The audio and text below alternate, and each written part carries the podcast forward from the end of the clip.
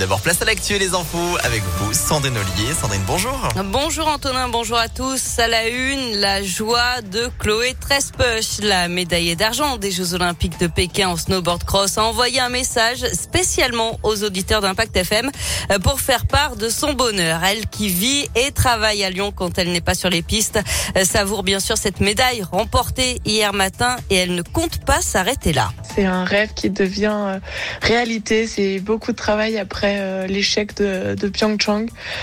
Euh, il y a quatre ans et puis euh, bah, une, belle revanche et vraiment la persévérance à, à payer aujourd'hui et c'est hyper fort de pouvoir partager cette médaille d'abord avec mon équipe sur place et puis dans quelques jours en France avec mes proches et en rendez-vous samedi euh, pour une nouvelle étape. On va tout donner pour euh, essayer de, de ramener une nouvelle médaille à la France. Et cette nouvelle étape, c'est un relais mixte. Chloé Trespech sera en duo avec Merlin Surgé. Dès que la relayeuse franchit la ligne d'arrivée, ça ouvre le portique de départ du relayeur. En tout cas, aujourd'hui, par contre, ça a été une journée blanche pour les Français. Zéro médaille. Alexis Pinturo est tombé dans le slalom du combiné de ski alpin. Il semble touché à l'épaule. Pas sûr qu'il puisse participer au géant et au slalom dimanche et lundi. Les tricolores se sont aussi arrêtés en demi en snowboard cross. Le compteur des Bleus qui est donc pour l'instant bloqué à six médailles dont 5 en argent et une en or. L'actualité, c'est aussi ce neuvième jour aujourd'hui du procès de Nordal Lelandais dans l'affaire Maïlis. Et cet après-midi, c'est un de ses anciens co-détenus qui doit être entendu. Il avait déjà été interrogé comme témoin lors du procès pour le meurtre d'Arthur Noyer en mai dernier. Cet homme a affirmé que Nordal Lelandais lui avait fait des révélations au sujet de ces deux meurtres. C'est un conseil municipal extraordinaire aujourd'hui à Lyon. Il s'agit de voter la délibération sur la mise en place de la ZFE.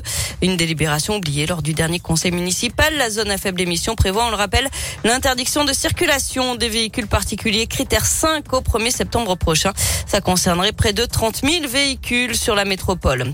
Les convois de la liberté interdits à Paris. Ce mouvement de protestation contre les restrictions sanitaires est parti des quatre coins de France hier et doit s'arrêter à Lyon ce soir. Mais ce matin, le préfet de police a annoncé son interdiction dans la capitale. Les manifestants prévoyaient de bloquer la ville à partir de demain. Emmanuel Macron, toujours pas candidat à sa propre succession, dévoile aujourd'hui son plan de relance du nucléaire et plus globalement sa stratégie énergétique pour la France. Le président devra annoncer notamment la construction d'une série de nouveaux réacteurs nucléaires EPR de deuxième génération attention.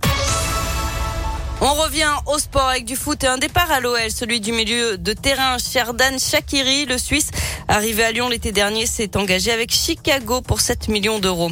Enfin, ce soir, c'est le coup d'envoi de la 15e édition de Pékin Express sur M6, intitulée euh, Sur les terres de l'Aigle Royal. Huit binômes vont traverser plusieurs pays, notamment l'Ouzbékistan, la Jordanie ou encore les Émirats arabes unis. Et parmi eux, Jérémy et Fanny, un couple originaire de l'Ain qui travaille près de Lyon. Pékin Express sur les terres de l'Aigle Royal, c'est ce soir 21h05 sur M6. Eh bien, merci